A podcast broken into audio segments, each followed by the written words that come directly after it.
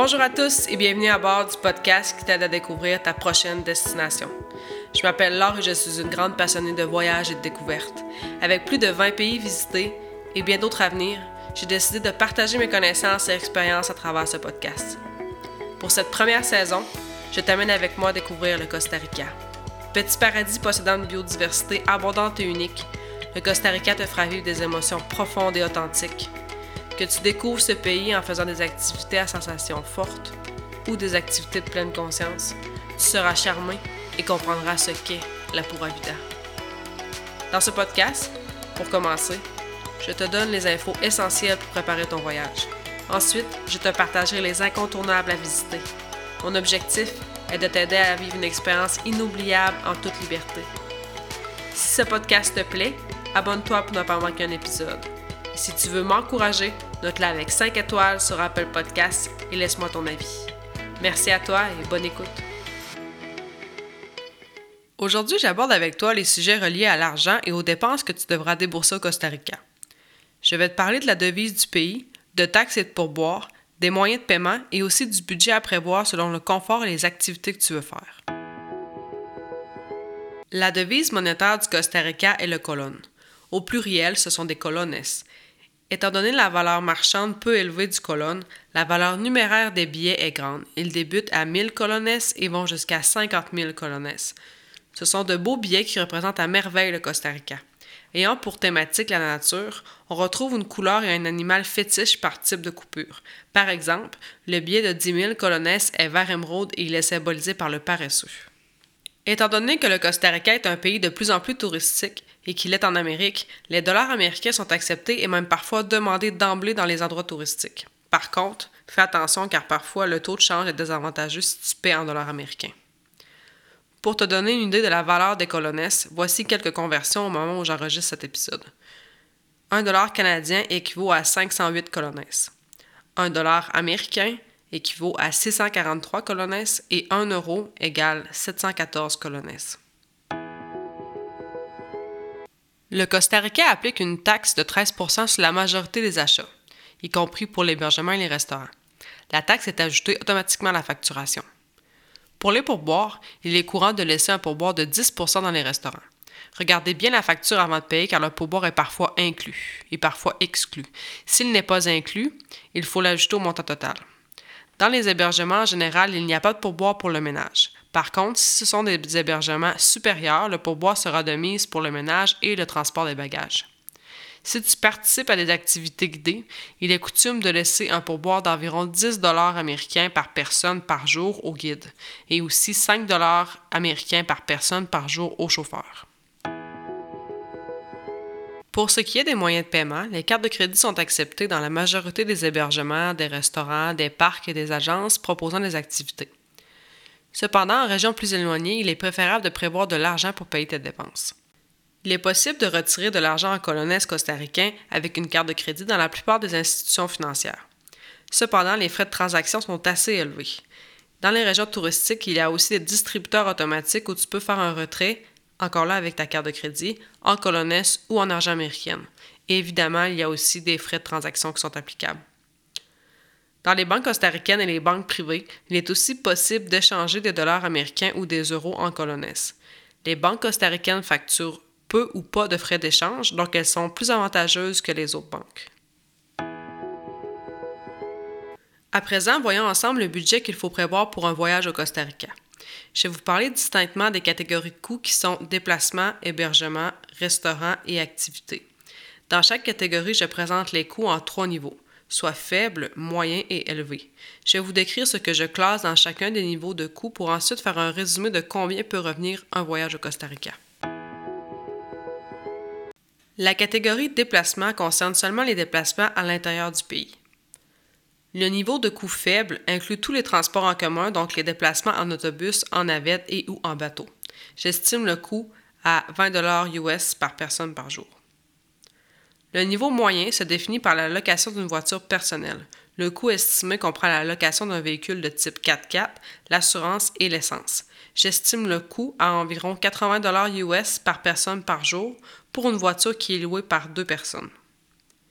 Le niveau élevé correspond au service d'un chauffeur privé et il inclut aussi les vols nationaux. L'estimation est plus difficile car cela dépend beaucoup du besoin de chaque voyageur, mais j'estime à environ 160 US par personne par jour en considérant que le chauffeur privé est loué par deux personnes. Maintenant, pour les hébergements. Dans le niveau de coût faible, j'inclus le lit en dortoir dans les auberges de jeunesse et la chambre privée dans des hébergements de catégorie inférieure, parfois appelés cabinas. En général, le coût de ces hébergements inclut seulement l'accès à une salle de bain commune et non une salle de bain privée. J'estime le coût à 20 US par personne par jour. Le niveau de coût moyen correspond à une chambre privée avec salle de bain privée dans les hébergements de catégorie moyenne, tels que des petits hôtels, des lodges et des Airbnb, etc. Ces hébergements offrent plus de commodités que seulement ce qui est basique. Il est possible que le déjeuner soit inclus, qu'il y ait de la climatisation dans la chambre, une piscine, etc. J'estime le coût à 40 US par personne par jour pour une occupation double. Le niveau élevé comprend les hébergements de qualité supérieure. Cela peut correspondre à une chambre privée dans un hôtel de luxe, un appartement ou une villa. Cet hébergement offre toutes les commodités courantes telles que la salle de bain privée, la climatisation, le petit déjeuner, la piscine, l'accès à un bar, à un ou des restaurants, à la plage, etc. J'estime le coût à 100 US par personne par jour pour une occupation double. Mais évidemment, les coûts peuvent être beaucoup plus élevés que cela tout dépendant de l'hôtel de luxe qui est choisi. Pour les restaurants. Le niveau de coût faible inclut les restaurants à moins de 10 US par repas par personne. Ce type de restaurant s'appelle soda au Costa Rica. Ce sont de petites cantines habituellement gérées par des Costaricains. Tu pourras goûter de la bonne cuisine locale et aussi rencontrer les locaux qui constituent la principale clientèle des sodas. Le niveau de coût faible peut aussi inclure le coût d'épicerie si tu te fais à manger toi-même et que tu n'achètes pas des aliments qui sont très dispendieux. Le niveau moyen correspond à des restaurants où le prix d'un repas par personne est d'environ 20 US. Tu pourras retrouver beaucoup de types de cuisine internationale dans cette gamme de prix, ce qui est intéressant pour varier les saveurs durant ton voyage. Et le niveau élevé correspond à des restaurants de qualité supérieure où le coût moyen par repas par personne est entre 30 et 40 dollars US. Cependant, il est certain que tu peux retrouver des restaurants de luxe où le prix sera beaucoup plus élevé que 40 dollars US par personne par repas. Pour les activités, le niveau de coût faible est estimé à 20 US par personne par jour et peut correspondre au coût d'entrée d'un parc national. Cela peut correspondre aussi au coût de location d'une planche de surf pour quelques heures. Le niveau moyen est estimé à 50 US par personne par jour et peut correspondre à une randonnée guidée en nature ou à un cours de surf avec planche de surf. Le niveau élevé correspond à des activités organisées où on retrouve normalement un guide, un transport, le prêt d'équipement, etc. L'activité peut durer quelques heures et inclure aussi des repas. Par exemple, cela peut être une excursion en bateau pour faire de la plongée ou du rafting. J'ai estimé le coût en 100 US par personne. Dans les notes du podcast, je vous joins un tableau résumé selon les différentes catégories et niveaux de coûts. Les coûts inscrits sont en dollars US par personne par jour.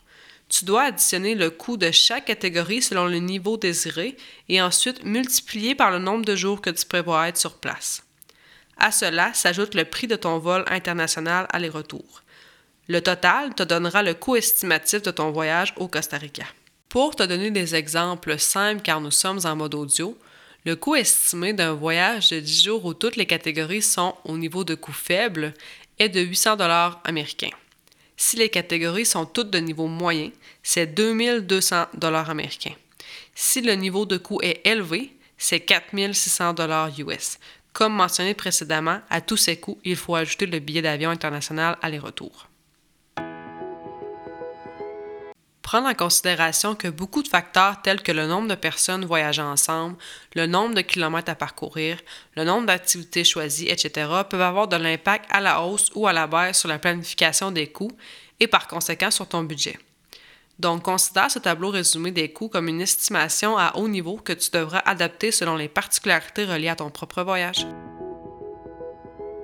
Alors, c'est tout pour cet épisode. J'espère qu'il t'aura aidé à planifier ta prochaine destination voyage. Si tu as des questions ou si tu as envie de partager ton aventure au Costa Rica, n'hésite pas à m'écrire. Ça me fera plaisir d'échanger avec toi. Dans la description de cet épisode, je te donne les liens utiles pour que tu puisses consulter les notes du podcast sur le blog Ta prochaine destination, t'abonner à l'infolettre et t'abonner à mon compte Instagram pour suivre mes aventures. Je te remercie pour ton écoute et on se retrouve la semaine prochaine pour un tout nouveau podcast.